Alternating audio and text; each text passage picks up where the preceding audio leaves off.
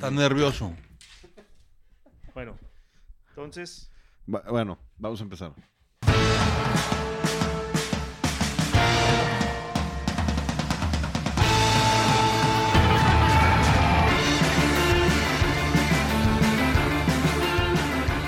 Hace ratito que venía para acá, me paré por las aguas, como siempre hago, por Topo Chico, patrocinador oficial de The Wine Connection. Arca Continental. Arca Continental. Me paré en el, en el Oxxo, que está cerca de mi departamento. Y pues ya, compro las aguas y me salgo y voy saliendo. Y primero está una persona peleándose con la cajera porque un depósito no pasó. Entonces, pues se la está haciendo de pedo, como que no, no. le voy a hablar a, a la policía. Y, y pues no, quién sabe qué tanto desmadre está pasando. Y yo iba saliendo y veo que la puerta está abierta. Y pues paso y una señora, eh, esto es nada más para que vean qué tan hostil está la sociedad. Salgo y una señora me dice, de nada, me grita, de nada. Y yo, "Ah, cabrón, perdóname, discúlpame, no, ¿qué pasó? Dice, pues te abrí la puerta. Y yo, ay, cabrón. Se me hizo muy eh, hostil el ambiente en Monterrey en estos momentos. qué feo que la gente O sea, haga las cosas esperando que les un- dé las gracias. gracias. O sea, yo abro la puerta nada más por... Pues no la abras eh, entonces. Ajá. Tú la abres porque quieres portarte bien, porque te nace abrirla. Si te dan las gracias o no, no es pedo tuyo. Pero yo ya iba persona. caminando así cuatro pasos adelante y de nada. Ay, cabrón. Espérame, güey. Pues bueno, entonces no me abras la puerta, como dices. Hay gente con veneno en el corazón. Habemos. Algunos, ¿o no? Unos, Poquito. unos más que otros. Por eso Dios no le da alas a los alacranes, dicen. Oye, ¿y, y cómo viene el, el- el humor? De, de Miquele. ¿Cómo venimos? Es que está hoy? checando la tabla. Checando. Del biodinámica. Pare- parece que estamos cerca del- de los de los días eh, que son buenos para Fruta. probar biodinámicos. Yo, yo lo encuentro un poquito verde el vino, ¿eh?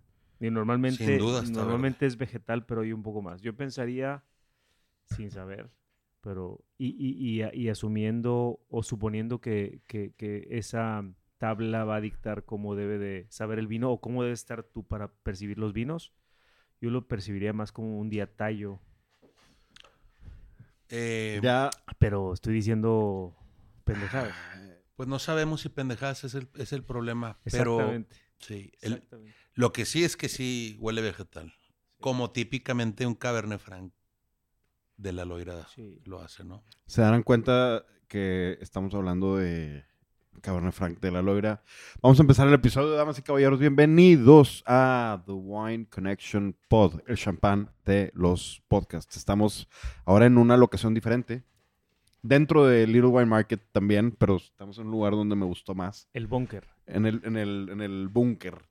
Eh, estamos Humberto Falcón y Cervantes. Y Saavedra, hola. Y Saavedra. Y don Miquel Ferriño y Figueroa. ¿Y cómo están todos? Descendiente de Vicenzo Luigi es el, es el más lejano. Luigi Ferriño, y eh, Vicenzo. Estaba chido el nombre, me gusta. siglo XVII. ¿Qué tal? No. Voy a hacer esa prueba para ver que, cómo estamos. Y Mars, nuestro ingeniero de El sonido. engineer. el engineer, le falta el Grammy, pero bueno. Ya invitaremos a Miller a que esté ahí un día platicando de sus pendejadas. Mientras queremos nosotros platicar, primero, eh, ayer fuimos a un evento, los tres, Sí. el Premier Crew, fuimos al, Sí. al evento de Marqués de Murrieta y Guy, Castillo y Guy. ¿Y qué opinaron ustedes? Yo no quiero decir nada hasta después. Empiece usted. Empieza usted. Primero la mención, como somos un programa... Pero primero, gracias por invitarnos. Ya después ¿Qué? a Everest por invitarnos. No, sí, Sí, sin duda, claro, sin claro. duda Everest. Y también al restaurante donde, donde fue la prueba, la cata, el Coli. Eh, un saludo a los hermanos Rivera Río. Y muy bien cuidado el restaurante que lo tienen. Eh, la cata en sí me sorprendió el albariño. Yo creo que sí es de los mejores que he probado. Eh, ¿Cómo se llama la bodega del albariño? Paso, Paso Barrantes. Paso Paso Barrantes. Barrantes. muy buen, muy buen vino.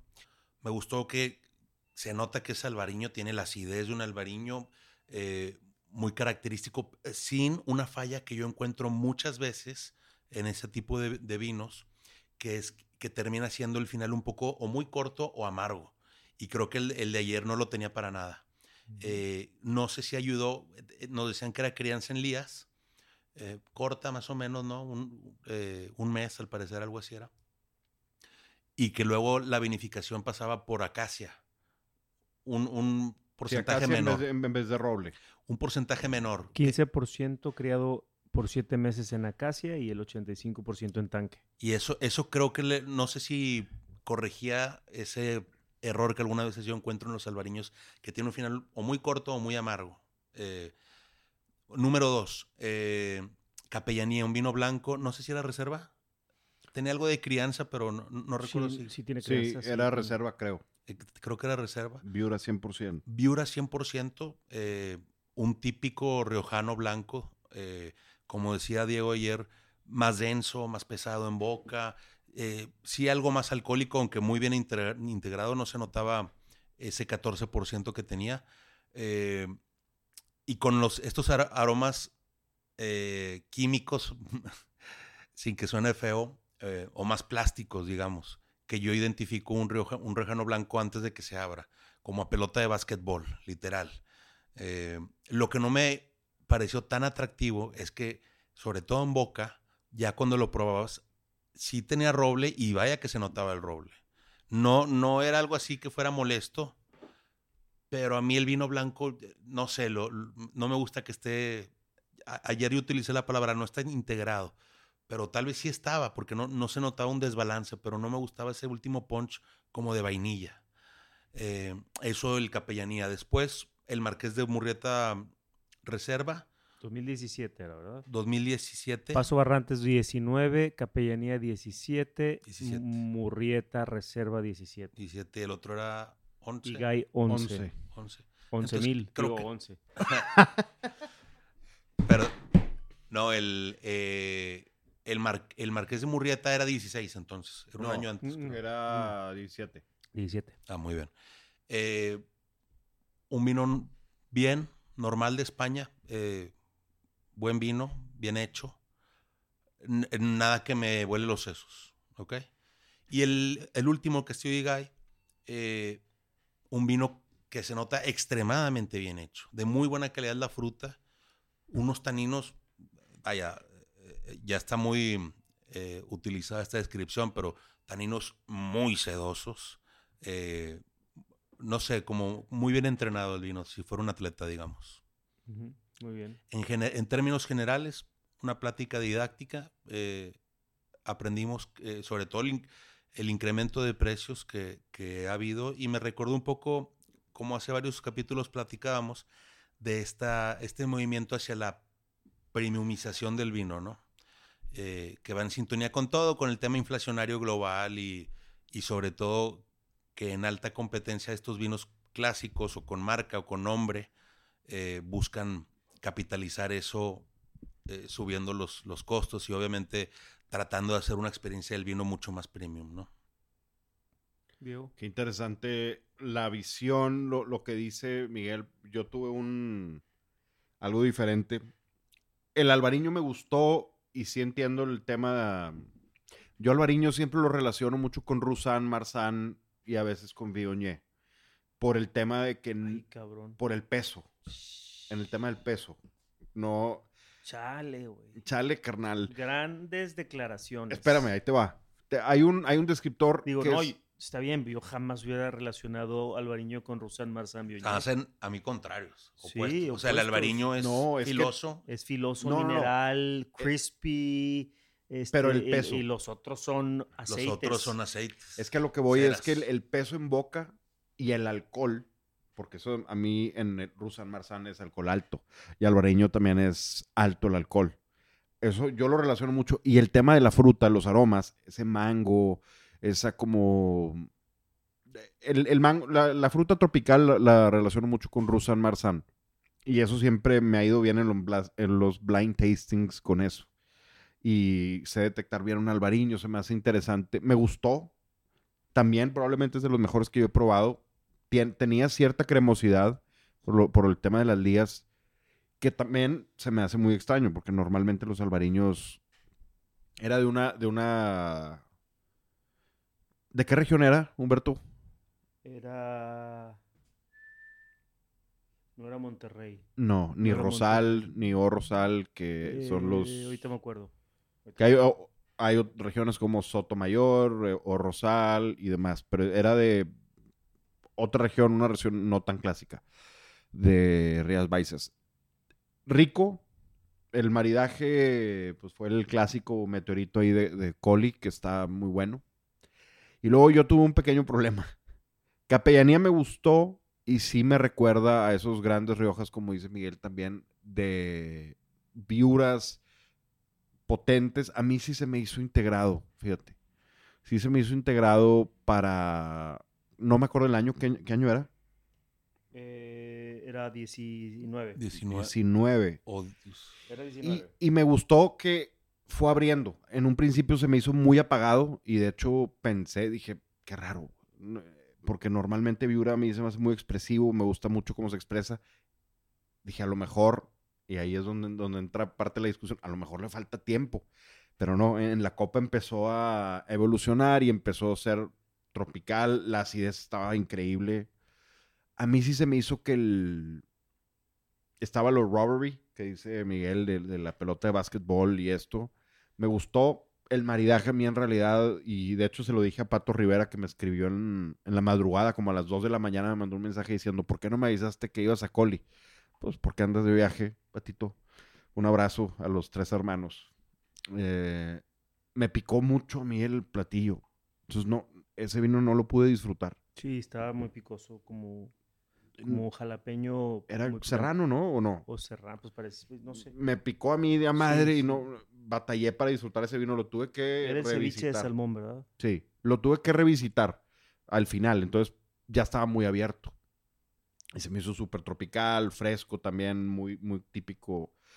El reserva también a mí se me hizo elegante, elegante, pero ciertas, algo que yo diría es, esa fruta roja de Rioja se ha ido perdiendo con el tiempo. Y es algo que el Igai sí mantuvo.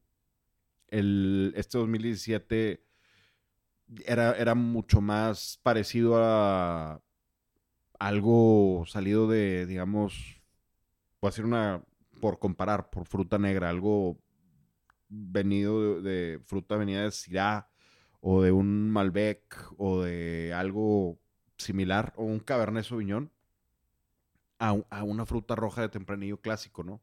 Y de los que hemos probado, por ejemplo, los vinos de Cote y Alegre, por ejemplo, que lo, lo mencionas, que yo todavía no lo pruebo. Eh, ¿Qué tal si lo invitamos para el próximo episodio? ¿Al próximo? A Oscar Alegre. Puesto. ¿Sí? Va. ¿Te late, Miguel? Me parece fantástico. Y el uh, Igai, un Rioja clásico de esos del nivel de, de Tondonia. Viña Tondonia, Gran Reserva, etcétera. Ahí sí, definitivamente, como dice Miguel también, los taninos, la acidez increíble. eh, un textbook eh, Rioja, ¿no? Clásico, Gran Reserva. Inconfundible también. Lo único que sí, lo que dijiste ahorita, eh, yo, y, creo que lo podemos decir, es válido, el tema de los precios, pues, no, no, no los, probablemente no los va a ayudar mucho acá en Monterrey. No sé si en Ciudad de México cómo les vaya, pero aquí si retoman esta marca, ojalá les vaya bien, pero estos precios de repente sí. Yo creo que a nivel, bueno, primero un saludo a, a Vicente Cebrián, Vicente Dalmau Cebrián, Dalmau. este, el marqués de Crishel, propietario y director de Marqués de Murrieta, con quien El, el conde, el conde de dijiste el marqués. Sí, no, no, estoy viendo este marqués de Riscal 89 que tenemos aquí enfrente. Este, El- al conde- final del episodio discutimos el conde, por sí. qué está eso en la mesa. Sí, el conde de Crishel, este, un saludo y un agradecimiento obviamente a Marqués de Murrieta, a Coli y a Everest que nos invitaron a esta, a esta presentación de cuatro vinos. Yo muy, muy breve, eh, creo que ya los explicaron muy bien ustedes dos. Paso Barrantes 2019, delicioso vino de, de, Alvariño, delicioso Rías Baixas. Este, quizá con un poquito más de peso que otros albariños. Eh, yo, yo pruebo mucho eh,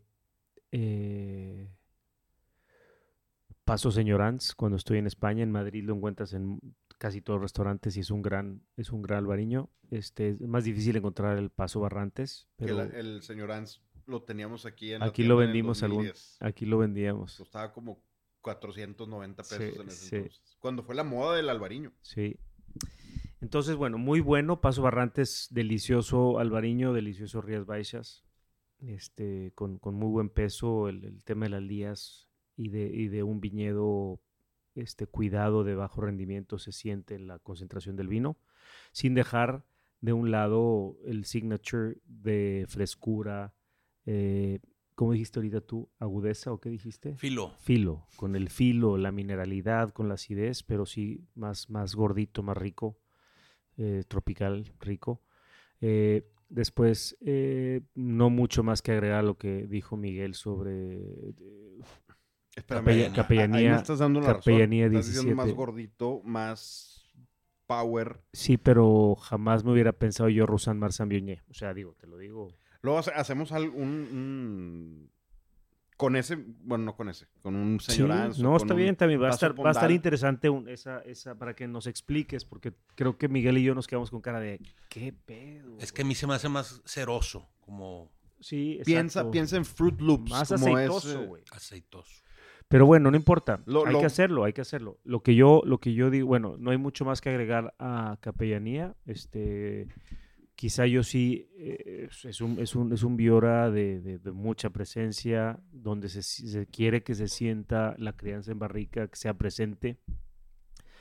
Sí creo que al final le faltaba integrar un poquito esa parte de torrefacción de, de- de- de- de barrica con la frutalidad y la acidez. ¿Sí coincides conmigo en Sí, ese sí, totalmente. Por eso ayer cuando tú lo, cuando tú hablaste yo me quedé callado porque a mí no me gusta hablar sobre hablado, o sea, ¿no? Este, o, o regar sobre mojado, ya para qué. Lo, creo que lo, lo- lo marcaste muy bien. Buen vino, 2017. Después eh, Murrieta Reserva 2017 también. Creo que ya Diego dijo todo. Sí, sí faltaba esta vivacidad, esta fruta roja, esta vainilla, esta cereza. Este, estaba un vino más hacia otras regiones probablemente. Yo, yo me lo estaba imaginando ayer más toscano. Me lo, me lo percibía más toscano este, que, que dijiste tú, Syrah Cabernet. Yo, yo, yo pensaba más, lo- lo- ayer lo sentí. Y después Igai 2011 de la Maremba. Y después 2011 eh, de Castillo Igai, un, un señor vino con, con, con, con ya edad, pero mostrándose muy entero para la, edad que tiene. Pues claro, ayuda mucho que esa edad la ha pasado en bodega, en un cuidado ideal y que la gente de la bodega está probándolo y sabe exactamente cuándo liberar. A diferencia de que si tú lo compras y lo guardas en su cava, pues probablemente no tenga el mismo cuidado y probablemente no lo abras cuando tú, cuando, cuando, o sea, lo vas a abrir cuando tú crees, ¿no? Este, agradecidísimo por la oportunidad de probar los cuatro vinos con la explicación de esta la- la- Alejandra. Alejandra, no me acuerdo cómo se llama, pero es una chava de que es la directora de exportación. Eh, y también, bueno, muy bien complementado con Saúl, que da sus, sus puntos de vista. Eh, pero sí creo que mi, mi mayor punto de la cata de ayer y lo que más me dejó pensar, porque seguí dándole vueltas al tema, se los puse ahí en la mesa, el tema de los precios. Cada quien en su bodega hace lo que, lo que quiere y plantea una estrategia y la, la sigue y, la, y la, la lleva a cabo. Yo creo que en el caso de Marqués de Murrieta, su estrategia es llevar los vinos a niveles de precios, y ayer lo dijo, Vega Vega Sic- Sicilia. Refirió que ellos se comparan más con Pingus, con Vega Sicilia, que con los otros Riojas. Este, y, y- y están llevando una estrategia de precios para, para, pues ayer estábamos tomando un paso Barrantes de 70 euros. Perdón. Estábamos tomando un Rioja Blanco Capellanía de 150 euros. Precio retail Monterrey. tal vez la mitad en España. Pues sí, no, pero bueno, sí, está, eh, hay que considerar que aquí hay un 40% al menos de impuestos, pero bueno, eh, luego un 50 euros el, el Marqués de Murrieta Reserva. Fíjate, no me fijé el precio. ¿Cu- sí, ¿Cuánto era? Mil, mil pesos, Ah, 50 euros. digo, es el menos mal. Y después Igai, 500, Dólares. 550, 500 euros. 500 prácticamente un euros. poquito más de 500 euros, 550 euros. Y ese es mi tema. Eh, es, es una estrategia y claro, pues es, es un negocio y es su marca y es todo y es, hacen lo que quieran. Los vinos están muy bien. Solo creo que ya tomar como bandera, decir yo voy a pelear directamente con Vega Sicilia, eh, está bien porque te vas a posicionar donde tú quieres posicionarte y que la gente si quiere tus vinos los pague. Ese es mi precio si quieres Estoy de acuerdo. está bien. Yo solo creo que están, hay una parte del mercado que se va a quedar descuidada porque va a decir, híjole, por, por 70 euros, ¿cuántos albariños no encuentro? Sí. Por 550 euros, ¿cuántos tintos con, con, con evolución y con, o sea, cuántos grandes vinos no, no compras, ¿no? Entonces, Es más, de- de- una cosa, hablando de España, solamente España, con 500 euros te vas a Tenerife y a Ribera Sacra y te compras lo que ahorita está haciendo un boom de vinos que están espectaculares. Listán negro y listán blanco. Te compras ocho vinos o sea, por ese precio. por ese precio. sí, Por- no, no, Riojas. Y Riojas, y- Riojas. Y, Riberas. de- Riojas que te ayer compras. mencionamos Callejo de la Nada y pues te compras digo, varias. Sí, no, o sea, sí, pero bueno, simplemente Riojas. o El, sea, el- el- digo, el Tondonia Gran Reserva. ¿En cuánto está? El, el que es el eh, 8.95. Está en 5 mil pesos, la mitad de precio. La mitad de precio, Gran Reserva. eh, otro estilo, no es el mismo estilo. Eh, tampoco, tampoco es que el otro sea súper extracción y así, ¿verdad? Pero, pero sí, sí, eh, más contemporáneo, digamos, que un Tondonia, pero a la mitad de precio. Sí, yo creo que es, o sea, es su estrategia y yo la respeto. Y, Yo también. y yo, y yo voy, yo voy a comprar algo de sus vinos seguramente. Este es una bodega histórica de muchos siglos, bueno, no siglos, pero sí, yo creo que ya casi siglo. Este, desde que el Marqués de Morrieta la Sí, tuvo. empezó en el 800, Sí, o sea, 1873. Sí, o sea, una bodega centenaria. Este, y después ya bajo, bajo, bajo Vicente y su familia, pues otro tanto ya llevan, no sé, 30 años probablemente haciendo las cosas muy bien. Entonces, es una bodega, esta María Vargas, la enóloga, pues es, enóloga desde que empezó el proyecto con, con los nuevos dueños, con Vicente y su familia. Entonces, todo eso da muchos puntos. O sea, no se tiene, y, son, son vinos de pago. O sea, los vinos, los cuatro vinos que probamos ayer, todos vienen de, del, del mismo viñedo, o sea, de un viñedo todos los años. Y bueno, estuvo muy interesante la cata. Que eso, yo creo que ahorita que dijiste, todos los vinos vienen de pagos, básicamente single vineyard, básicamente de un state, por así decirlo, nos da paso a lo que queríamos platicar y queríamos entrar a este tema desde el episodio pasado que nos abrimos un paréntesis y no cerramos de películas, que queríamos hablar de, de este caso de estudio de, de Harvard, del, de Sandlands, vino que está en, vino californiano, el Lowry, y hablan de- del tema de la integración y de cómo, bueno, del retorno de inversión también. Y ahorita que, que estás hablando de, bueno, es un, es un caso de estudio, ¿no? Y dijimos que lo íbamos a estudiar, no, lo, voy- no nos vamos a meter al fondo del... Yo creo que lo mejor sería, aprovechando que Humberto está en varias partes de la industria vitivinícola, Tenemos aquí un pizarrón y vamos a contar en cuántas está Humberto. No, pues están todas. Es- es- la neta, están todas. Creo que- Menos en qué? ¿Detalle? No, pues sí. creo que puede ser de, de muy, mucho valor agregado para las personas que quieren entrar al tema del vino, ya no consum- como consumidores, sino hacer de esto su profesión. Conocer parte de la industria, Humberto. Y que tú nos digas, tú que has pisado varios, varios lados y los que no has pisado te los han contado. Y eh, tienes una visión muy global de cómo está el tema. nos expliques a grandes rasgos en qué consiste los distintos pasos de este negocio y cómo, cuáles son los pros y contras de cada uno, ¿no? Sí, ¿Te parece? Sí, el, el caso que les platicamos de Sandlands básicamente era una bodega que estaba estudiando si se integraba para tener eh, mayor control y mayor eh, parte del negocio, ¿no? Y aquí creo que Integraba, es, quería comprar un viñedo, ¿no? quería comprar un viñedo, exacto. Y bueno, voy a, voy a dar mi visión general sobre, sobre la industria, ya que me toca participar en diferentes o en todos los canales, eh, desde, desde producir uva hasta tener el detalle, una tienda donde se vende el vino. Hay, hay, hay muchas, en el mundo del vino ustedes saben perfectamente que hay muchas creencias, hay muchos mitos, hay muchas ideas preconcebidas de qué es un buen vino y qué es un mal vino, ¿no? Muchas de estas válidas y muchas de estas muy equivocadas. Eh, creo que creo que una que a mí más ruido me hace es cuando, cuando, por ejemplo, hablando de Maria Tinto, que es el vino que producimos desde el año 2002, y me dicen, pero compras uva. Y por eso pierdes. Por y eso y por- yo, sí, claro, compramos uva y producimos uva.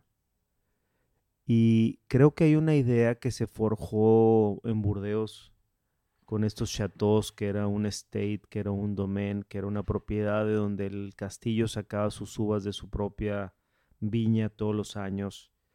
Y, y ciertamente te da ventajas producir tu propia uva, financieras principalmente, porque si tú compras uva, pues vas a pagar el margen del que produce la uva. Alguien que decidió invertir en el campo, comprar una tierra, plantar un viñedo, poner todos los sistemas de riego, toda la mano de obra de la gente de campo que va a estar cuidando todo lo que implica un negocio agrícola como un viñedo, pues eh, ellos tienen que producir su uva, sacar sus costos, poner un margen y, y vender, poner un precio de venta. Entonces, si tú compras uva, pues estás pagándole ese margen al que decidió hacer el negocio agrícola. Entonces, primero, si tú estás, si tú tienes tu propio viñedo, tienes una ventaja financiera.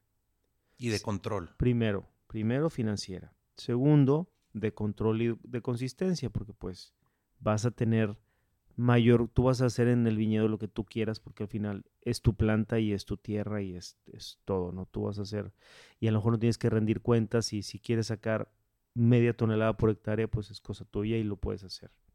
Entonces, tienes primero una ventaja financiera, segundo control, consistencia, que es, y yo creo que otro sería seguridad, porque no, de- no dependes no dependes de que te quieran vender o que te quieran subir el precio o que o que o sea, Ujú. tú dependes de tu uva. El día que se te se- no tengas una buena producción, pues vas a valer madre. Cuando venga la filoxera y te preocupas. ahí, te, ahí ya te, ahí ya te afecta. Pero mien- mientras no, pues para ti está, está, está muy bien. Este, digo, es un riesgo no tener. dependes del que te quiere vender la uva o no. Claro.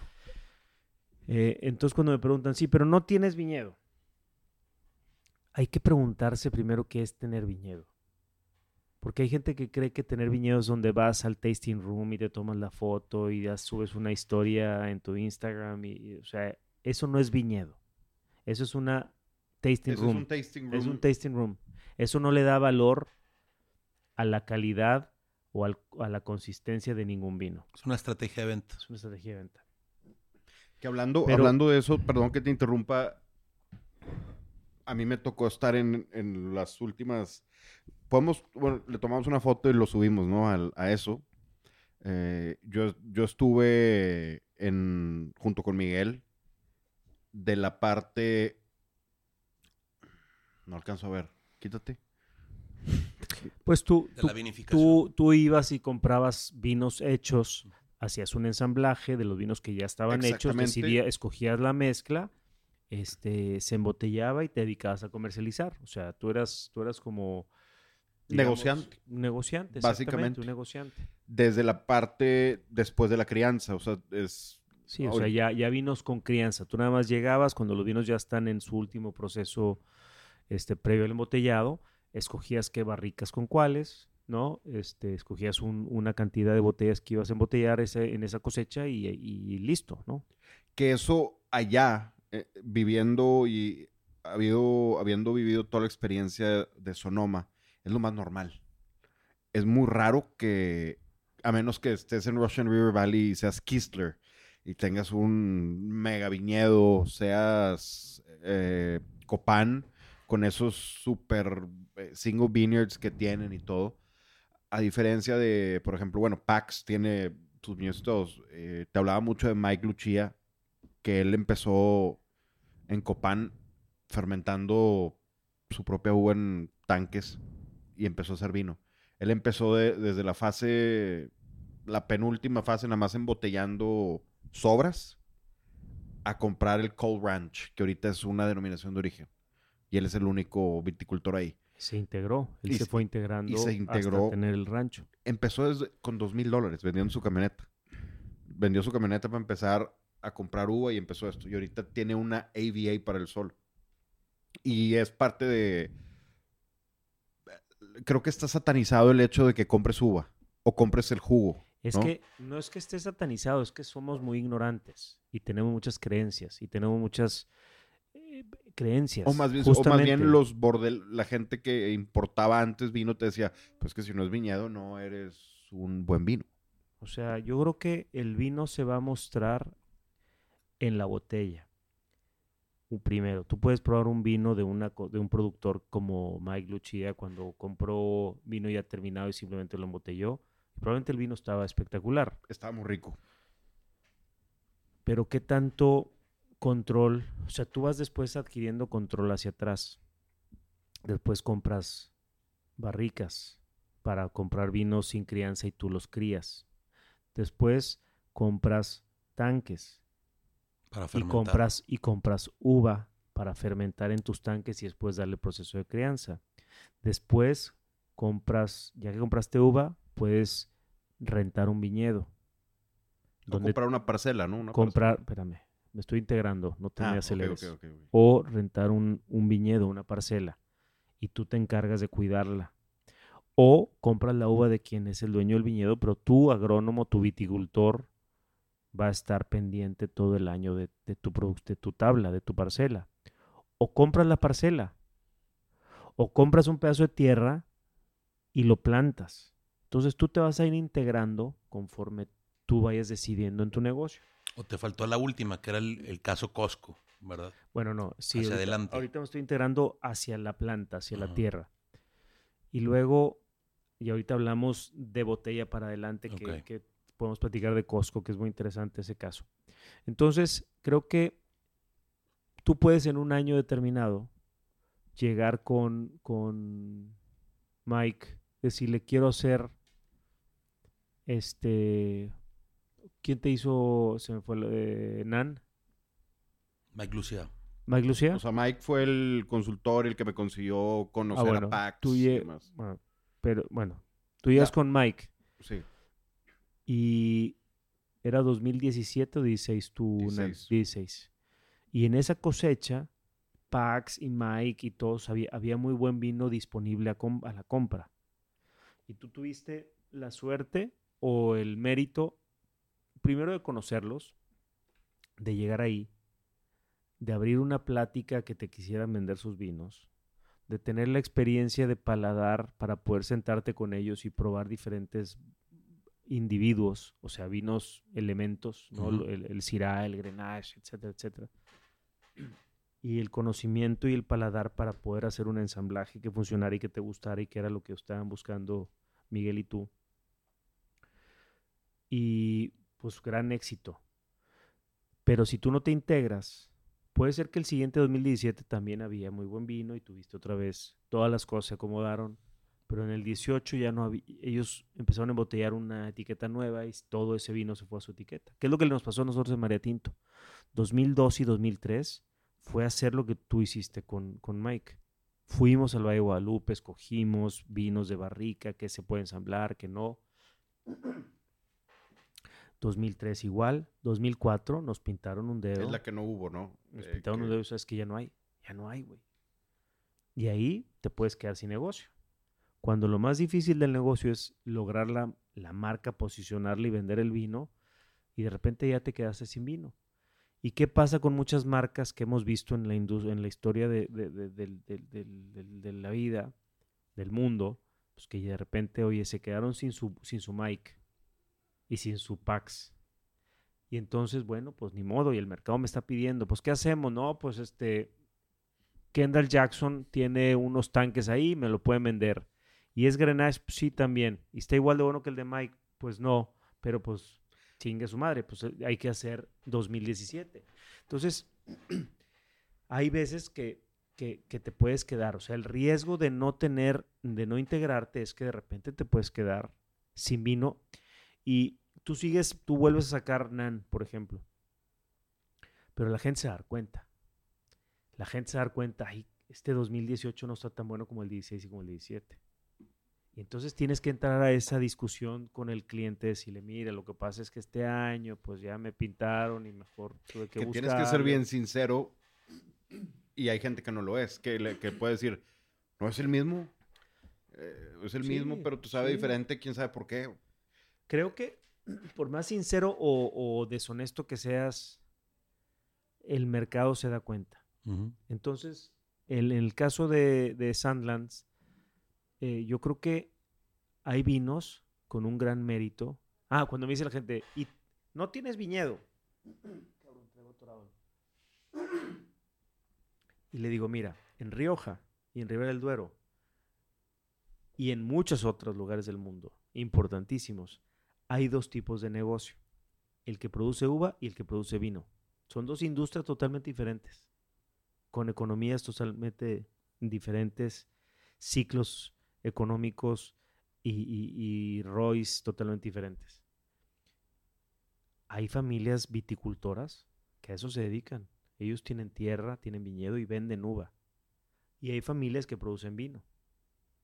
Esas familias que producen vino, las grandes marcas a las que estamos acostumbrados y que, y que tanta tanto nos gustan y que tanto compramos, muchos compran uva y eso no los hace menos buenos. Pues Borgoña, los domains de Borgoña son negociantes. Eventualmente. Compran, y compran, compran, compran vino a granel y compran uva. Y compran uva y la hacen. Y compran de las cooperativas de los pueblos. Oye, yo quiero hacer Pernán Bergelés. Vas a la Pernán, al pueblo y digan, aquí, aquí hay 5 mil litros. Tú los compras como negociante, te los llevas a, a Feblé o a Louis Latour o a Louis Jadot o a este Yadot o pues Druan o a Druan y tú haces tu Pernán Bergelés con la poquita uva que tienes, con la poca uva que compraste y con el poco vino que compraste y haces un Pernán Bergelés por este Louis Yadot o por Louis Latour y, y ya, y, o sea, pero, pero, está, pero entonces en la ignorancia decimos, es que si no es tu uva, no es bueno. Así se hizo champaña. Es, champaña es eso, es puro negociante. Es puro negociante. Claro, porque no, porque no todos tienen ni la capacidad de hacer el vino con su, la uva de su viña, ni, no, ni todos los que pueden hacer vino y comercializarlo tienen acceso a toda esa tierra. Entonces, ese es el primer, en el caso de, de Sandlas, por ejemplo, que es una de las cosas que me, me voto, es, no tienes que estar integrado forzosamente. Tú puedes tener un gran vino, si tienes control de la viña de donde compras la uva, si rentas viñedo y si parte de eso también la plantas tú, como el caso de María Tinto, que nosotros rentamos viña, compramos uva y tenemos viñedo. Al final vas haciendo, o sea, pues no, no compras de que hoy voy a comprar, a ver quién me vende 10 toneladas de tempranillo. No, ya sabes de dónde. Son ranchos que ya conoces. Ya firmas un contrato con ellos por años. Y hay unos en Ensenada que no tienes ni que firmar contrato. Son, son, son contratos verbales de, de, dame la mano y esos valen más. Güey. Con la gente de campo, eso vale más. Entonces, creo que hay que quitarnos de la mente esa idea de que si el vino, no porque Marqués de Murrieta use solamente uva de su viña, la plana, se llama la plana, ¿no? La plana es donde está el castillo. Y donde está el tempranillo, entendí. Donde está el tempranillo de que produce, Igay. De Igay. que produce Igay. No porque la uva sea de ahí toda, te garantiza que va a ser un mejor vino que otro gran reserva de Rioja que produce vino y que, que produce uva y que compra uva.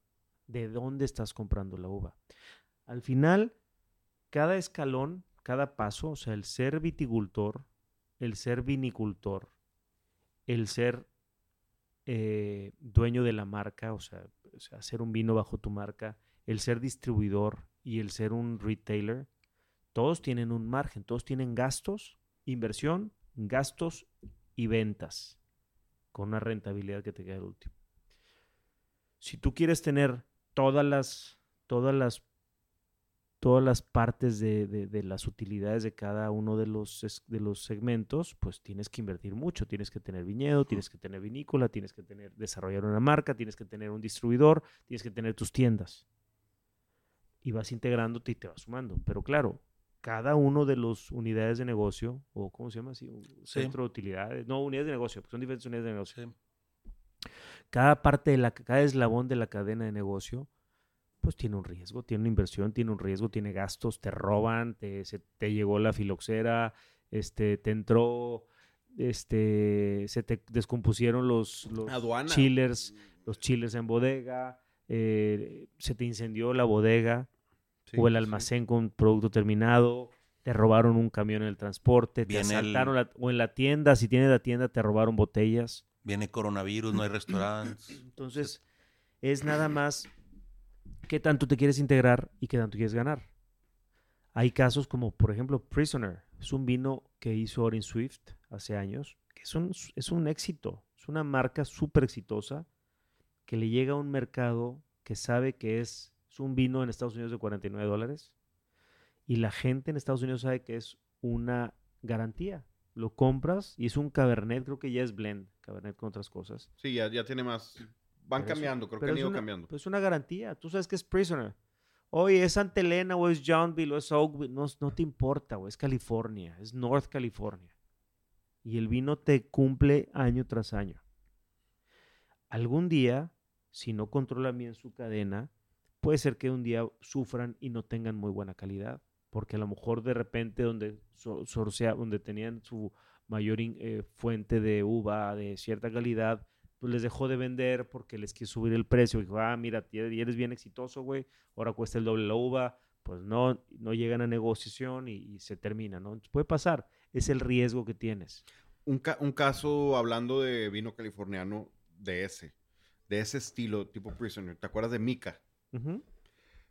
Mika cuando se importó después de que yo lo conocí aquí. Yo fui el primer importador de Mica Sí, sí, sí, México. Me, me acuerdo y- que vivo, vino el... Tuvimos una cata aquí con... No me acuerdo cómo se llamaba eh, la persona. Robert. Robert. Sí, no, no. sí, sí, sí. Buena onda todos. No alto, de traje. Sí, pero ellos, lo, pues ellos compraban uva y tenían buquela, que buquela sí venía de otros viñedos y todo. Y Cube Catrina, que venía de un solo viñedo. Exactamente, que es el amarillo, el dorado, ¿no? Sí, Es buenísimo. Había Cube Catrina también eh, Merlot. sí. que es- pero luego pasó, pasaron los años y lo trajo otro importador por allá del 2015.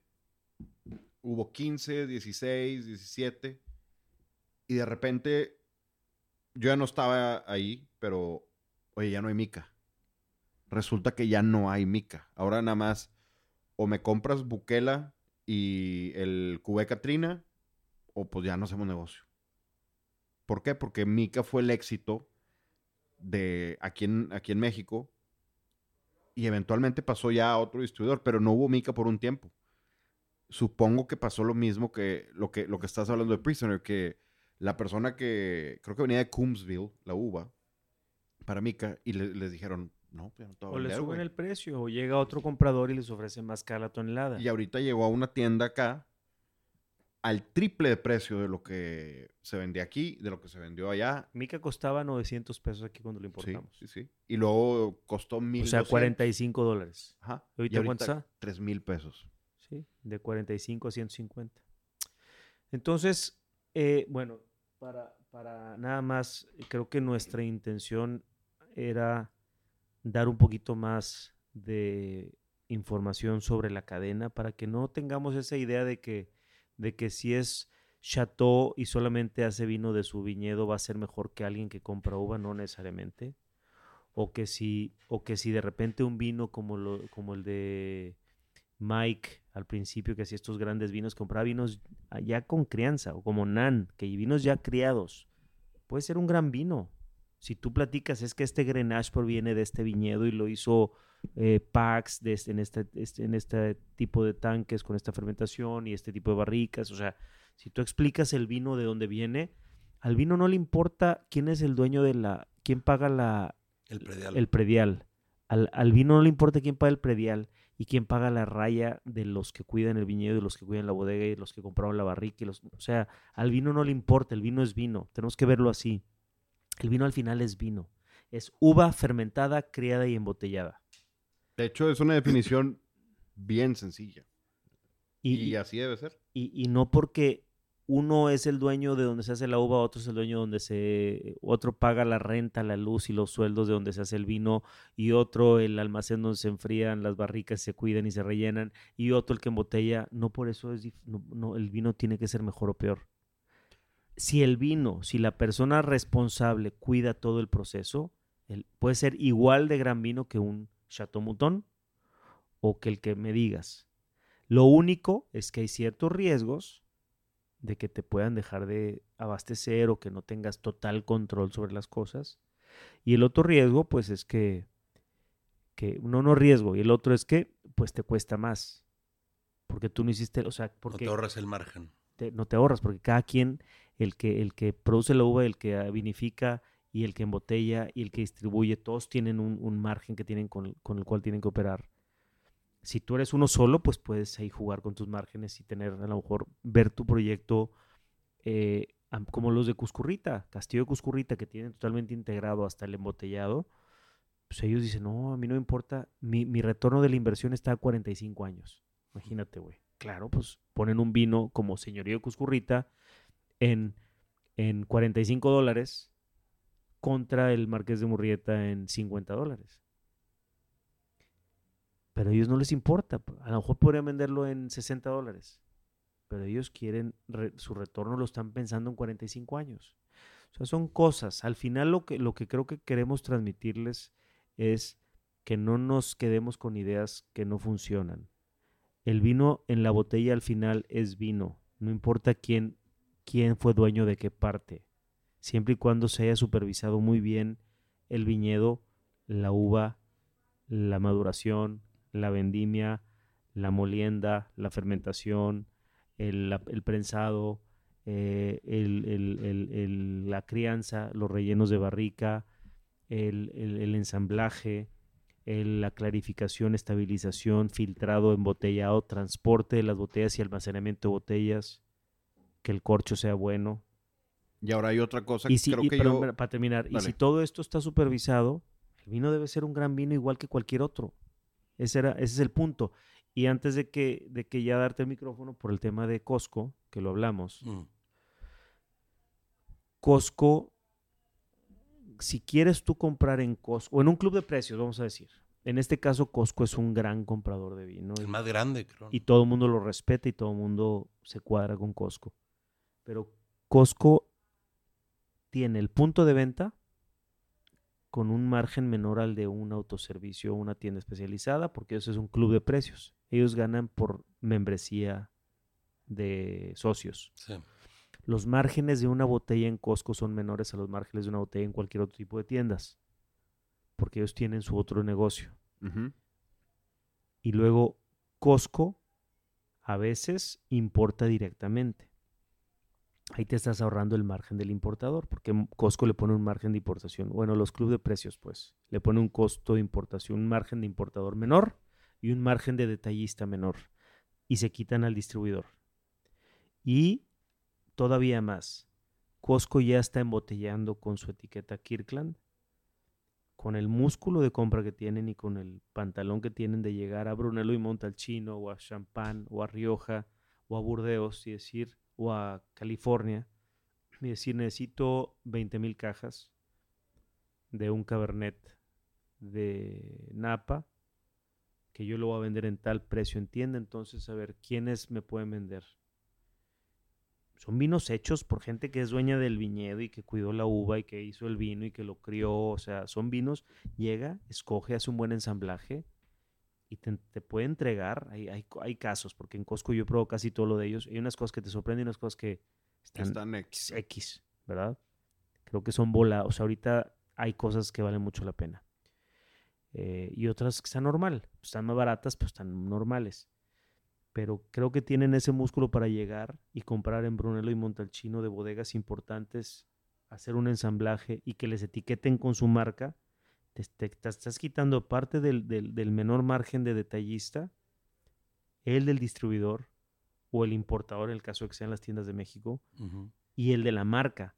Porque dice, no, no, no me vendas, no me vendas Banfi, o no me vendas Coldorcha, o no me vendas eh, Ciro Pacenti, Castelo de Ama. o, Ca- o Castelo Diam. No, no tiene Brunello Castelo Diama. Ah, no, no sé que estás nomás hablando de puro. No, estoy hablando de Brunello. Este, o no me, pu- no me vendas Valdicava, yo quiero litros certificados por el Consejo Regulador que me pueda poner Marbete. Entonces le ponen su marca, otro margen se quita. Creo que hay cosas interesantes en un club de precios como Costco para comprar con etiqueta propia, pero hay que entender en dónde están los ahorros. Si tú vas al Costco y compras una botella que está importando a alguien que no es Costco, pues te estás haciendo güey. Porque eh, alguien más lo importó, se lo vendió a Costco Con su para- margen. con su margen para que Costco lo vendiera con su margen. Entonces ahí no te estás ahorrando del todo. Creo Sí, que cuando vas a Costco hay que comprar lo que está importado por ellos. ¿Alguna recomendación? De España muchas cosas. Traen muchas cosas de España directo muy buenas. Particularmente de... Pues hay Rioja, Riveras, Rioja. este que vi muy bueno, por ejemplo, Puntido. Tenían Puntido Ah, importado, por directamente, sí. Wow. Este, un poco más barato. O sea, Ramírez de Ganusa creo que también Ramírez lo han importado. un tiempo, ¿no? Este, han importado todo, güey. Han importado Murrieta, han importado Muga, han importado... Emilio Moro hace mucho Emilio tiempo. Fueron los Moro. primeros en traer Emilio Moro aquí. Sí. Y eso tiene que ver porque algunos distribuidores en España que tienen su cuota de cajas con Emilio Moro y no la distribu no, no, no, la, no la venden toda y entonces ellos ven la manera de exportar. Va un comprador de Costco España y los dice, ver, ¿quién tiene Emilio Moro tantas cajas? Y las compra y las, las, las importa Costco directamente a México. No es que la bodega, por ejemplo, el caso de Marqués de Murrieta, pues Marqués de Murrieta, ahorita su importador es Everest, pues lo, lo respetan. No es como que Vicente Cebrián le hable a Costco, oye, pues le estoy mandando un contenedor a Everest, te mando otro para ti. Sabiendo que el precio en Anaquel va a ser más barato el de Costco por, por, por la estructura de precios que tienen. Es que hay distribuidores, normalmente en provincias no tan grandes o no con tanto turismo, pues oye, le- tienes que vender mil cajas de murrieta, ¿no? Pues no las alcancé a vender, pues Costco, para no perder mi cuota, para que el año que entra me vuelvan a dar. Y ahí se desmadra el mercado. Órale, Eso es lo que pasa. órale. Han traído Vega Sicilia, han traído, Ali- han traído todo. Sí, sí, sí. Te- Han traído hasta Petrus. Eso es más fácil, porque acuérdate que los burdeos no son por Sí, importador, los puedes comprar son en, negociantes. en Premier, negocian, haces Sí, todo el. todo en el Burdeos es más fácil. Creo que el, el- el- creo que el caso es, es principalmente España. Fíjate que el, el guiondaz que tienen en Costco está rico. Está bueno. Y vale 300 y cacho. Sí, que eso no, eso cuesta un codurrón, Ajá. Y no, y no hay guiondaz aquí. ¿Quién? ¿no? Bueno, Perran lo, lo trae un, trae un, Pero ¿quién lo tiene? creo que Everest. Ah, Sí, pero bueno, no hay. Pero y si está, va a estar en tres veces el precio. sí, muy probablemente te lo topas en 700 pesos. Y este cuesta 340, lo había mencionado hace tiempo y lo probé yo creo que hace unos seis meses. Y está bien interesante. Es, es un, eh, un buen digo, un muy, muy buen Grenache. Es que siempre, digo, quality price, guiondaz es una muy buena región. Si no quieres beber Chateauneuf Sí. y gastar en, en Chateauneuf. Sale mucho esa región en la de Dro- Drops of God. ¿Ya la vieron? Aún no. Aún Sale. no. De hecho, el, ¿Qué guiondaz? el, el- el don- gran parte de la serie se lleva a cabo en, en el Ródano Sur. Ah. Es un productor, sigo- es sigo un con- productor que hace Chateauneuf, creo que Codurrón, Gigondaz y alguna otra cosa. También, digo, cuando vi el primer capítulo, no lo terminé de ver porque uno de los viñedos era. Dije, no me suena, no lo conozco. Y lo chequé y no existía, o sea, no, no existía. También eso es como que mucho eh, no realismo. Entonces se me hizo como que. ah. Ah, pero si quieres que mencionen etiquetas, le van a tener que pagar. O, No, ¿por qué? Pues, pues, sí mencionan, mencionan, ¿qué, qué dijo Humberto? Creo que eh, Cheval Blanco, algo así, ¿no? Mencionaban. o, co- o cobran la, el, el famoso product placement. El que mencionen algo así. Si yo fuese el productor de esa serie, claro que lo cobraría. No, lo, sí, exacto, claro. Pero si no, no pasa nada. Si quiero hacer una serie de verdad bien hecha, me valdría madre. Y diría, yo quiero poner Troplog Mondo, pues lo voy a poner. No me importa si estos güeyes no. No estoy seguro si las películas, por ejemplo, la vez pasada que hablamos que me aventé Midnight in Paris, no creo que ellos le hayan pedido, le hayan dicho, págame a Obrión, ni a La Tour. Probablemente sí. No, porque sale, Yo apostaría que sale sí. así de lejos. Y, y- Lo- si lo mencionan, yo apostaría que sí. No, no lo mencionan. No, no. Yo, yo vi la etiqueta nada más. Porque en la escena de que está este Owen. Owen Wilson y Salvador Dalí. Se ve un Obrión ahí. Pero no dice nadie. Nadie dice que es Pero ¿de Obrión. cuándo es esa película? 2010. Yo creo que hace, hace 13 años no estaba tan markete- marketealizado todo como hoy en día. Estoy viendo Billions, la 6, y, y hasta, hasta se ve mal. A mí Heineken me gusta mucho, todo. O sea, Heineken he estado en, en, en, en- en Am- he estado en, he estado en Ámsterdam en, en dos veces en la Heineken Experience. Tengo un cariño especial por Cervecería Cuauhtémoc Moctezuma, ahora Heineken. Yo- Ex. Yo también. ex. O sea, los cariño. quiero mucho, güey. O sea, yo soy no modelo, yo soy, yo soy, y ahorita ya es lo mismo, ¿no? pero yo siempre antes era que era modelo contra Cuauhtémoc, yo era siempre modelo. Eh, digo, siempre Cuauhtémoc, siempre este Tecate, Carta Blanca, Bohemia, o sea, siempre. Indio. Pero hasta mal se ve en la. ve- chécate los, los en Billions, eh, las, las seis, creo que es la temporada 6.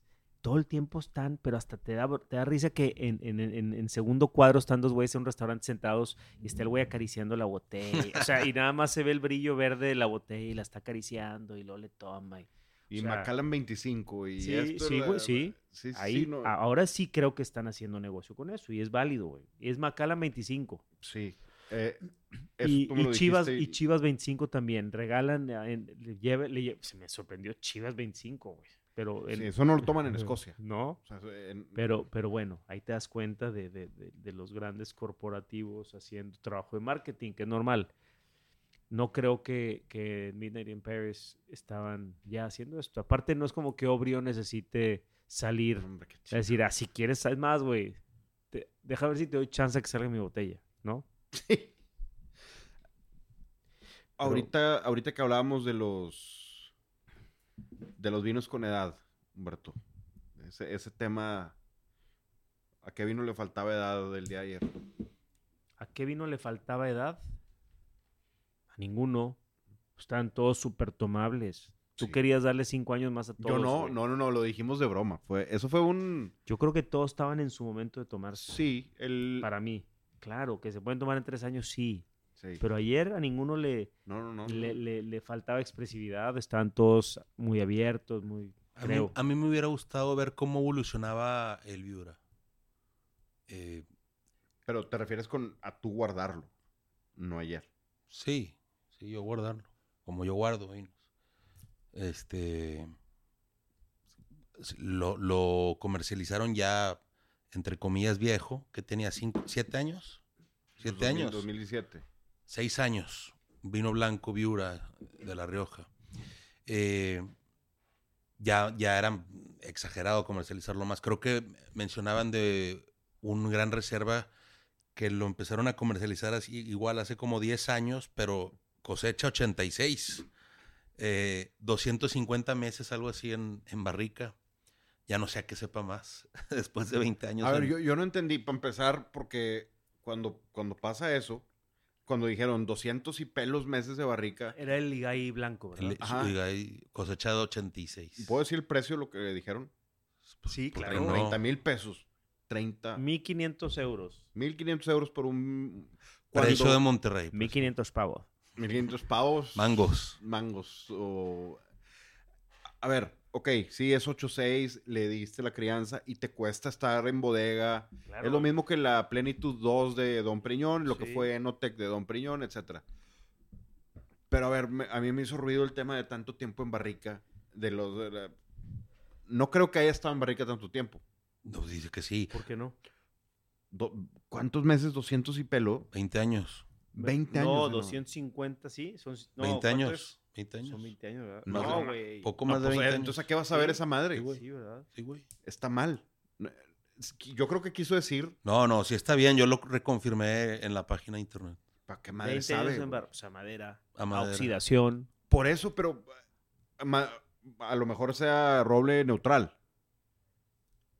O, o nuevo.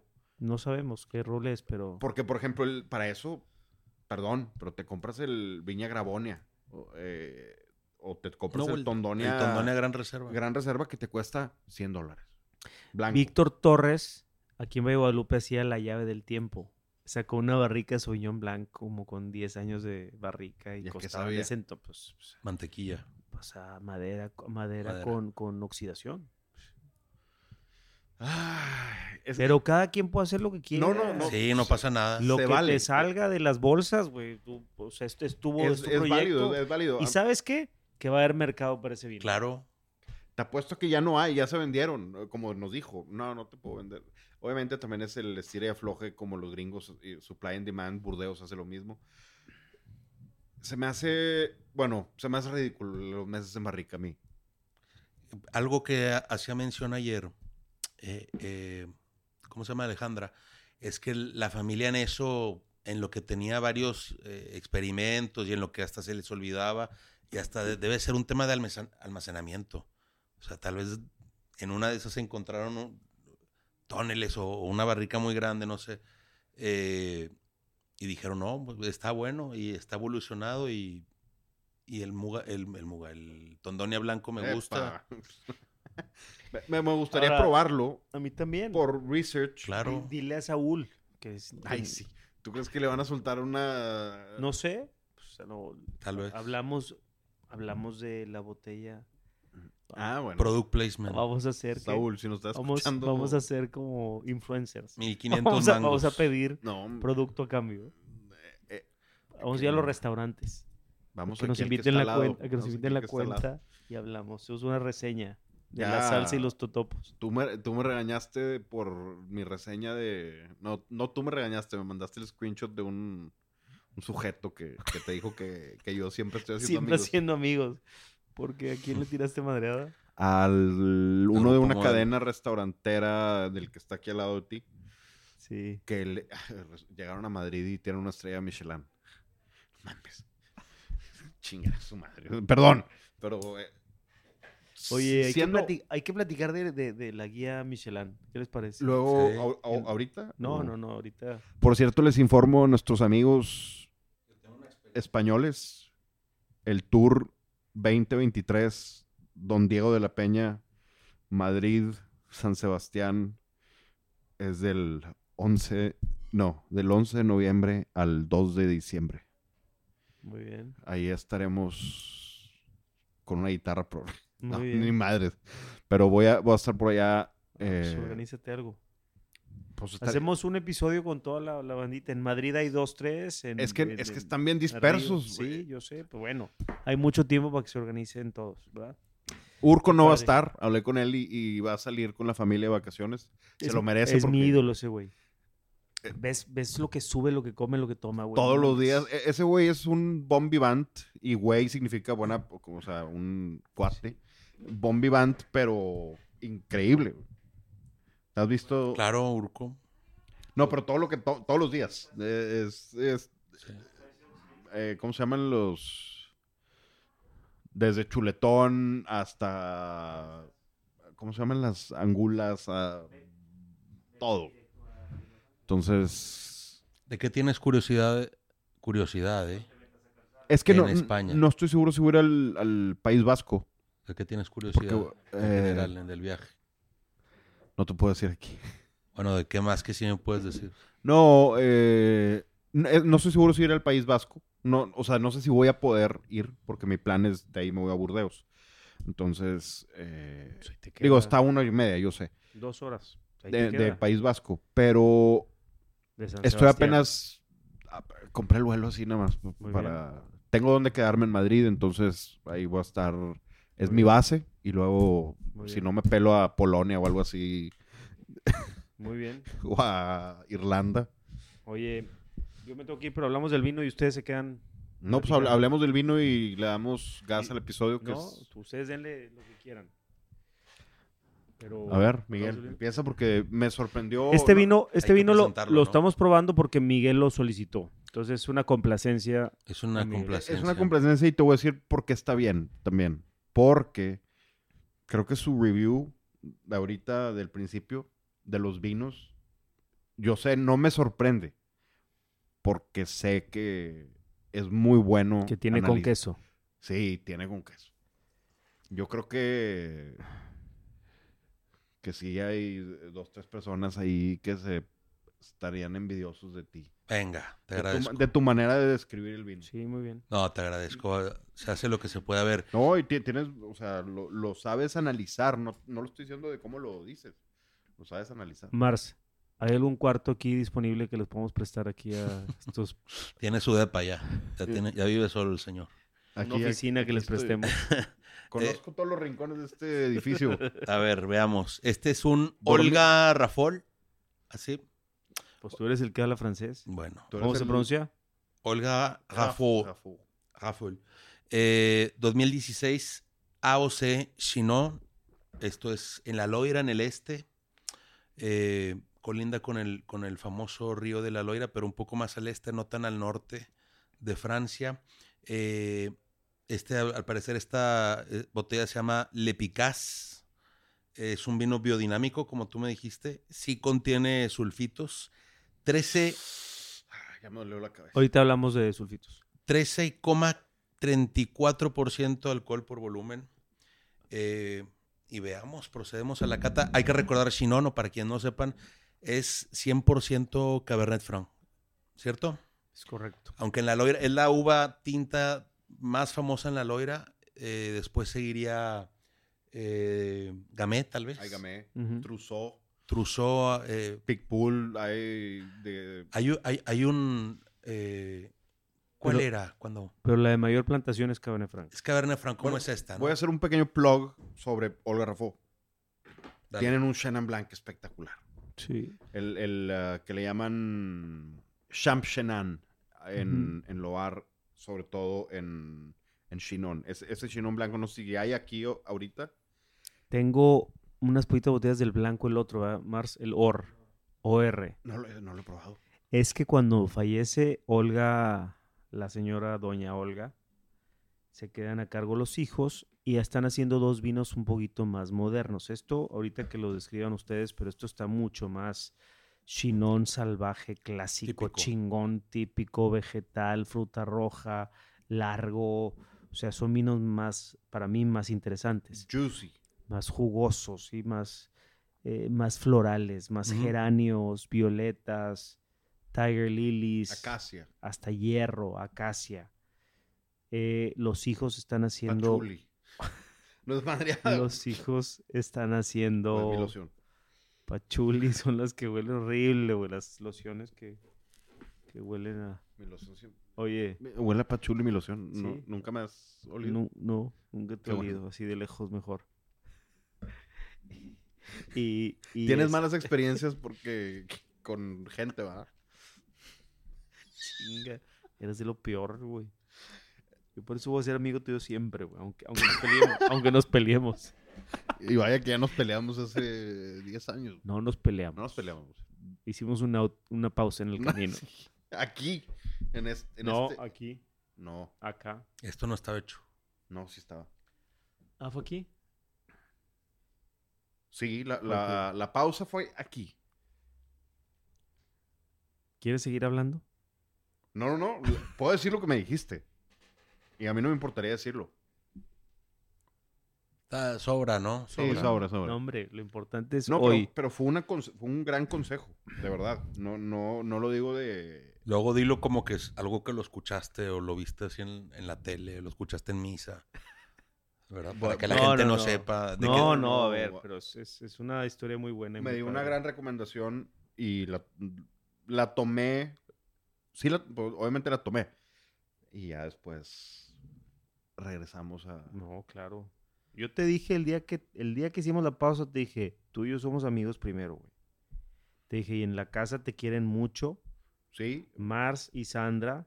O Aun- sea, aunque me lo llevaba de peda a, a Mars. Mars y Sandra como hermano, güey. O sea, Sandra como hijo y este güey como hermano, güey. Me perdieron un celular este par de No, tú borrachos, tú No, solo. güey. Mars me lo perdió, güey. Tú solo, tú lo Fui a recogerlos. yo no lo vendí el vaso, se cayó, yo creo, güey. Bueno, me re- fui a recoger los borrachísimos, güey. No, tú querías Del una Pepper. cheeseburger de No, ustedes querían comer, güey. Andan pedísimos del, del, del Pepper. Y los, y los Pepper. llevé al McDonald's de ahí. no, yo quería ir. Me acuerdo que vol- volteé mi coche de arriba abajo para encontrar el celular y no aparecía, güey. ¿Te acuerdas? Y me marqué, oye, no, no estará en el basurero de tus departamentos. Y lo chequé, no, no hay nada. Bueno. ¿Y Pero dónde, bueno. ¿Dónde apareció? Perdón. No, pues yo hice un, re- un recuento mental de, de la ruta. Dije, qué raro que Mars, siendo una persona civilizada, güey, haya aventado un vaso de refresco por la ventana, güey. Cuando lo aventó dije, qué pedo, güey. ¿Cómo se le ocurre tirar un vaso con refresco por la ventana cuando jamás tira un papel en ningún lado? Y ahí va un Blackberry. Y adentro. yo empecé así a, a recapitar y dije, ay, güey, déjame ir a buscar el pinche vaso. Me regresé, me paré a las 4 de la mañana, güey. Me podía parar ahí en la, en la lateral de, de. Vasconcelos y, y, y Gómez Morín. Y estaba el vaso del McDonald's y el mi Blackberry todo puteado, güey. todo mojado de refresco de, de naranja. Pero bueno, no. Cuando hicimos esa pausa, te dije o lo dijimos. Sí, sí, Eh, sí. La amistad y el cariño sigue. Lo profesional hay una pausa. Tiene que parar esto. Pero nos vamos a volver a ver seguramente. Y aquí estamos. Y la, la primera persona que dio cuando entré a Moet Genesis, la primera persona que dio un, Review. un review fue porque preguntaron y dije, puta, ¿qué le van a preguntar? güey?" Y no, dijeron, el que mejor habló fue Humberto Falcón. Y dije, ah, Me habló el director de recursos humanos de Moet Genesis. No, fue Jerome. Jerome, En el Jerome. evento, Jerome estaba, y luego Sí. tú y yo en el evento ya nos No, primero me habló alguien de recursos humanos. Y lo- Sandra. no sé. Y luego vi a Jerome aquí en el Quintarreal. Fue. Sí, fue el evento. Y, Y, le, y ahí le nos- dije, compadre, buen, buen elemento. Échale chingazo. Sí, fue yo creo que el lugar donde menos he aprendido de esa empresa. Pero, pero ¿qué tal bebimos? Puta, esa vez. Entonces, bueno, este, siguiendo con el, con el Olga, Olga Rafó, sus hijos empiezan a tomar un poquito un- un- una línea de, de vinos más moderna. ¿Cómo se llaman los de la etiqueta negra? ¿Tienen otro nombre? Singulier. Le Singulier. Le Singulier. O sea, esto es, todo es chinón. Blanco y tinto. Este es su vino insignia que se llama... Hacen blanco Chinón. Sí, ese que Sí, está es el, que diciendo... te- el, el Champ Chenin se le llama. Ah, eh, no es Chenan. No, sí es Chenin, nada más que le llaman así porque tienen el suelo. ¿Qué, qué suelo tiene? ¿Cómo? Pero es, la. Ácido, arcillo calcario. pero es la variedad Chenan. es Chenin Blanc, nada más que ellos le ponen. Pero es viniendo de- Chinón. Ah, bueno, Chinón por, No. por la OC, perdón. Sí, le ponen aquí. dice- Estaba pensando en Cabernet Franc. En perdón. vez de decir Chenin Blanc, dice Champ Chenin porque así le llaman por el, el suelo arcillo calcario. Sí. Ok. Y está espectacular. Que en realidad esa es la variedad de la loira. La verdad. O sea, fuera de toda discusión. Chenin Blanc. Sin duda, Sí, sin sin duda. duda.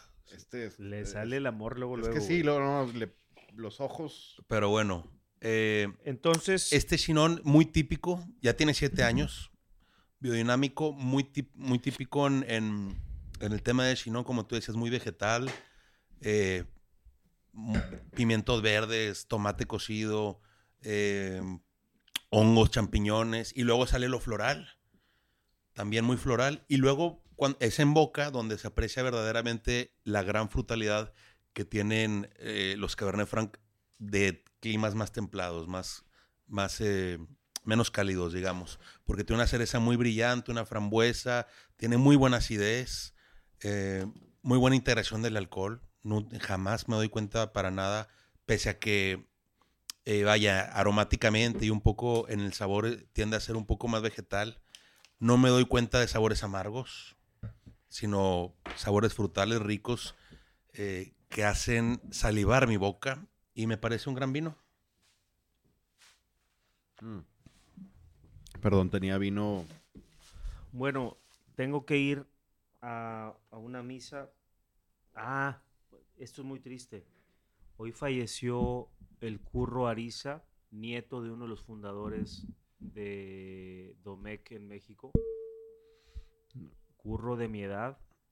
Hoy supe en la mañana, ellos son él y su hermano Jan, propietarios de un viñedo que se llama Nuevo San Vicente.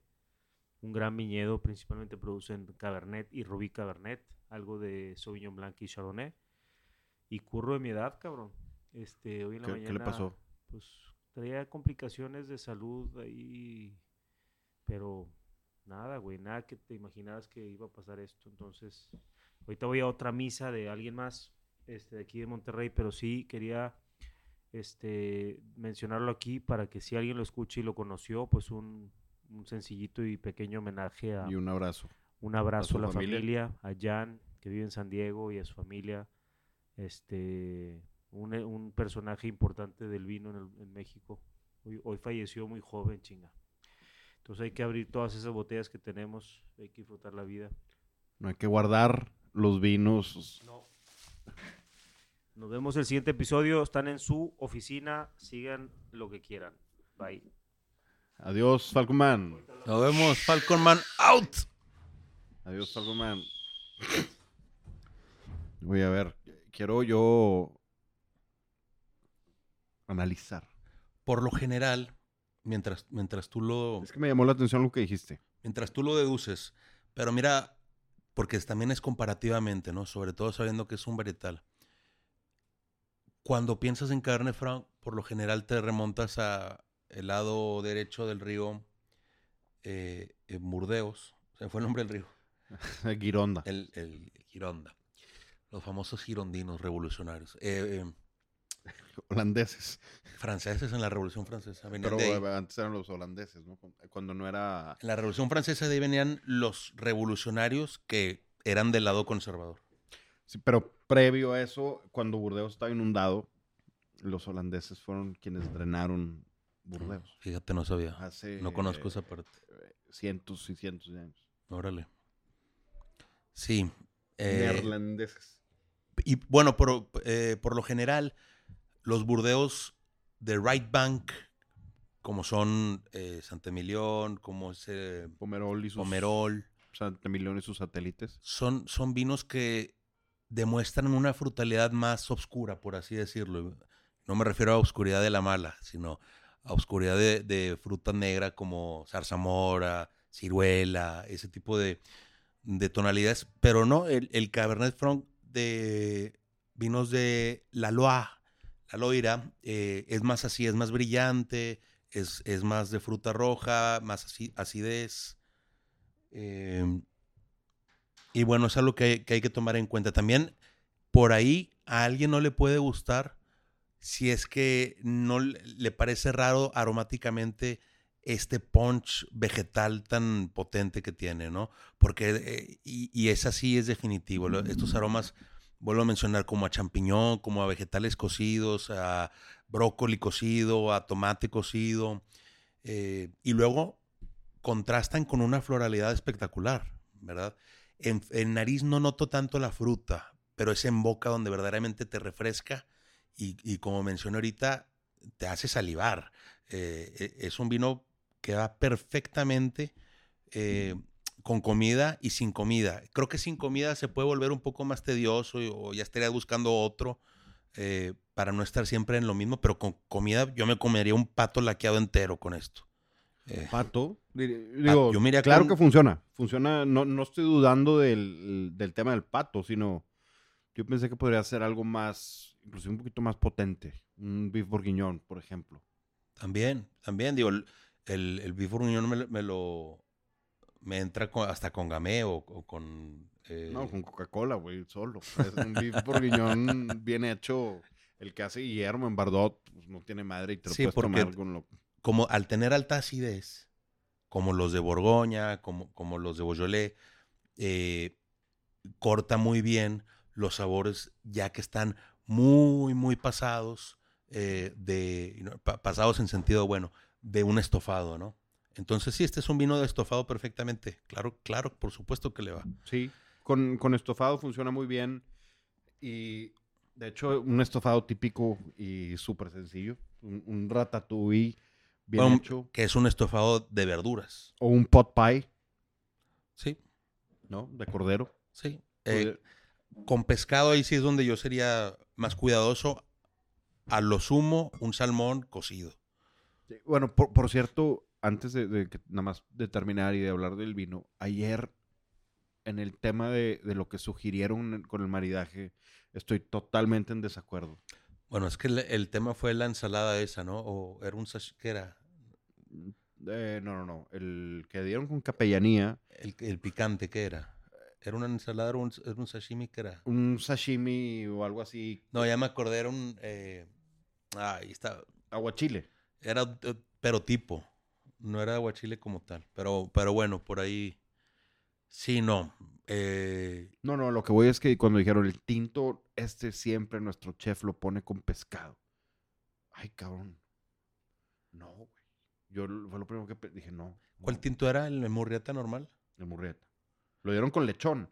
Sí, con lechón sí iba. y jaló sí perfectamente sí. bien con lechón, pero cuando me dijeron con el pescado, jamás me atrevería porque no Es que yo creo que tú estás acostumbrado a consumir pescado más, más este... fresco. No, menos graso, menos... Pues, ay, hijo, no sé. Más lean, más... eh, Pudie- pudiese ser, pero bueno, es- es- era un pequeño plug de eso ayer. Pero yo, tam- yo también lo considero. Pero, por ejemplo, este en una de esas entra. Este Chinón. Pudiera funcionar. Por la acidez. Hablo de la acidez. El, el de ayer pues, era un Rioja típico contemporáneo. Eh, en una de esas, pero no, con el lechón mucho más. Sí, con lechón. Esto también con un lechón estaría increíble. Es que cuando dices pescado graso... Es ya- que no dijo pescado graso. No, sí dijo graso. Sí dijo graso. Sí dijo graso. Bueno, yo mencioné escolar, pudiera, pudiera ser. Pero que el escolar es el más graso de todos. Por eso, pero jalaría. Más no sé, no, no me lo imagino, no lo, no lo visualizo yo en mi mente. Sí, es más Pero, difícil. pero bueno, vamos a regresar a este nada más. Me, me gustó mucho esa fruta roja que dijiste ahorita. El, esa fruta muy candied, candied fruit, Sí, que me recuerda un poquito a los vinos del norte de Italia. sí. Un poquito eh, a Barolo, Barbaresco, a Valtelline Superiore y demás. Me- Sin la potencia. Sin- sí, sin esos taninos, sin esa potencia, pero nada más la fruta, solamente en la nariz, porque en, en boca es totalmente diferente. Mm.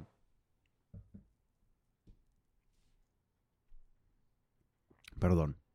En boca, esto es, es- es jugoso, frutal, la acidez está increíble. Y en la nariz no es frutal.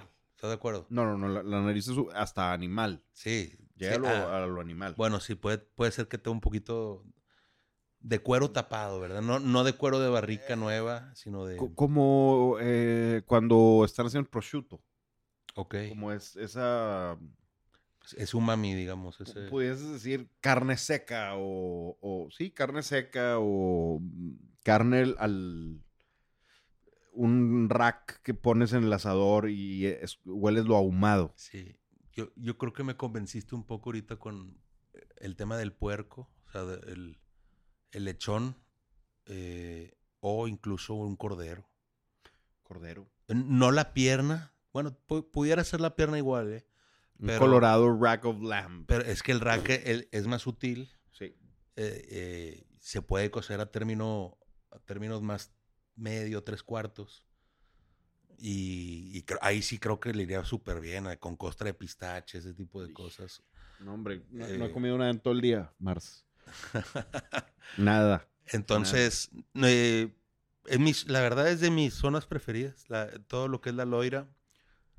Ya nos, dimos- nos hemos dado cuenta a lo largo de estos 12, 13 episodios. ¿Cuántos vamos? No sé, no sé, pero 13, 13. yo, yo pudiera 10 más de pura loira. Eh, Sí, pero es que es la región, la, el lugar, Jardin de France, es el lugar donde tienes más variedad, porque tienes tintos potentes, tienes tintos ligeros, tienes blancos frescos. Tienes Sauvignon Blanc, tienes eh, Shannon, tienes Gamay, tienes eh, Cabernet Franc, tienes eh, de todo. Pinot Noir inclusive. ¿Cuál fue una variedad que que no sabíamos qué era hasta que ah en una de esas Era... yo he leído que esta variedad y luego lo revisamos era un Sí, vino era- raro y sí sí venía Eh, lo- lo compra- ¿Dónde lo compraste? En Nueva Lo- York, ¿no? creo que en Nueva York Era... Híjole, ah, platica algo de lo que me acuerdo, pero te lo juro que lo... era como Pino algo Pino de Anís Pino de. Pino de Sí. Eso Pino Sí, de sí, Anís Sí, sí, sí. que no es que no se escribe Pinot verdad como como Pinot Noir Sí, pero Pineu. Pineau en español sería se pronuncia prácticamente y- igual Pinot Lo estábamos bebiendo... Me acuerdo que fue un, un partido de los Riders contra Kansas City que repitieron la última jugada como cuatro veces. No sé que fue No me acuerdo de la flag, última jugada. Flag, flag, flag. Y ganó Raiders eh, en la última jugada. Sí, fue flag, flag, flag. Y quedaban cero segundos. Lo- me acuerdo que estábamos en, en el balcón de tu loft. Ahí empezamos. Me llevé varios vinos que había comprado en Nueva York. Ah, y, y- y nos fuimos a casa de... y luego nos fuimos a, a ver el juego. Este. Y sí. Y ahí fue donde sacamos ese vino. Y era una mezcla, no era 100% Pinot de. Era. Tenía, creo que lo que más era era Gamay, probablemente. Luego creo que también, también hubo una que le llaman Cot. O Co. No, Co. Cot, Cot es eh, Malbec. Ah, es Malbec, es verdad. Malbec. En, también hubo otra vez que estábamos, que lo, lo subimos, no había empezado el, el podcast este ni nada. Esto fue, yo creo que el año pasado, o principios de año, no sé. Que nos tomamos varias botellas de vino y tú llevaste un Mondus. y, y subimos una story aquí No, casual. to- Y eh, creo que, creo que aparte, el- es importante que, que te interrumpa, perdón. Creo que aparte era medio fritzy, ¿no? Claro, era, era- estaba delicioso. era como frisante. Y, lo chistoso fue como que pusimos aquí echándonos un mondus, como que, que, que- que te estás tomando. Bien raro, bien, bien, bien raro, bien rico, bien frutal. Definitivamente eh, semicarbonic maceration, Ah, sin o duda. sea, de- sin duda. Y bien interesante. Esa vez creo que teníamos, teníamos una magnum de, de muscadet ahí. Recuerdo bien eso ¿En dónde fue? en mi departamento. ¿Y por qué tienes una Magnum de Muscadet? La compré aquí. Un, un domaine de la Pepier. Muscadet. No los acabamos, obviamente. ¿O Muy sí? bien. Yo, yo no la tomé. Yo no- Claro, claro. Ah, bueno, no me acuerdo.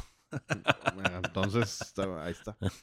Eh, eh, yo sí quisiera preguntarle a la audiencia, aunque no es el momento de hacer preguntas porque es en lo último del episodio, pero ¿qué otro tipo de variedades o de lugares o de climas o de estilos de hacer eh, vino les gustaría que probáramos? E investigáramos también, ¿verdad? Aportáramos con información y, y con alguna cata. eh, porque creo que, digo, eh, lo que a mí más me gusta de este tema de The Right, de The Wine eso, Connection. Pod. The Wine Connection Pod. Censurado. Lo que más me gusta es la oportunidad, obviamente, de probar vinos eh, que no lo haría comercialmente, digamos. O que me ahorro comercialmente de hacerlo.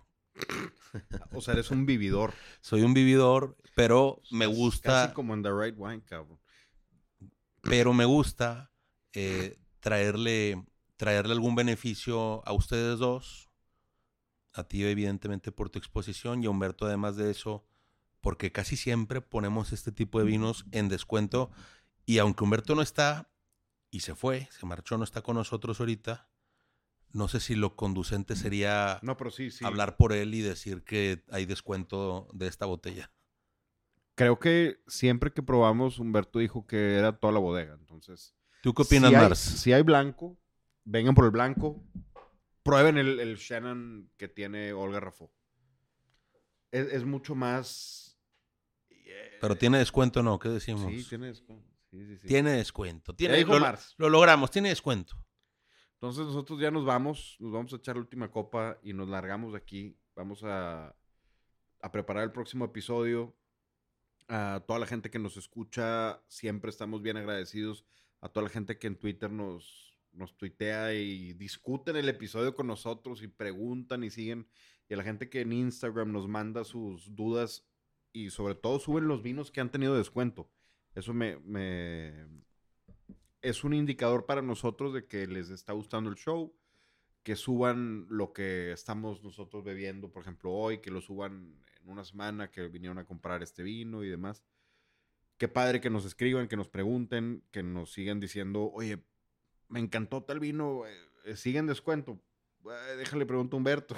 y todo el tema es lo que nos gusta hacer. Eh, entonces, pues estamos en este show para eso. Eh, lo único que quisiera yo recomendar una pieza musical antes de retirarnos. Eh, y es una pieza que llevo mandándote toda la semana. ¿No has escuchado? No le he dado clic. Pero bueno, es el bolero de Ravel, de, Ah. de Maurice Ravel, gran compositor clásico. Y lo tengo en muy alta rotación porque me da mucha calma. Muy bien. Lo eh, importante es la estabilidad emocional. Sí, y sin eso no sería estable mentalmente. Y no, no, no es que lo esté, sino Está- estás luchando por eso. ayuda un poquito. Digamos que leíste un panfleto. Poco, sí, haz, haz de cuenta que me cedé tantito. Pero bueno, ese es parte del episodio. Nos escuchamos a la siguiente y tú dices el catchphrase. Gracias por estar aquí, pudiendo estar allá. Miguel Ferriño, out.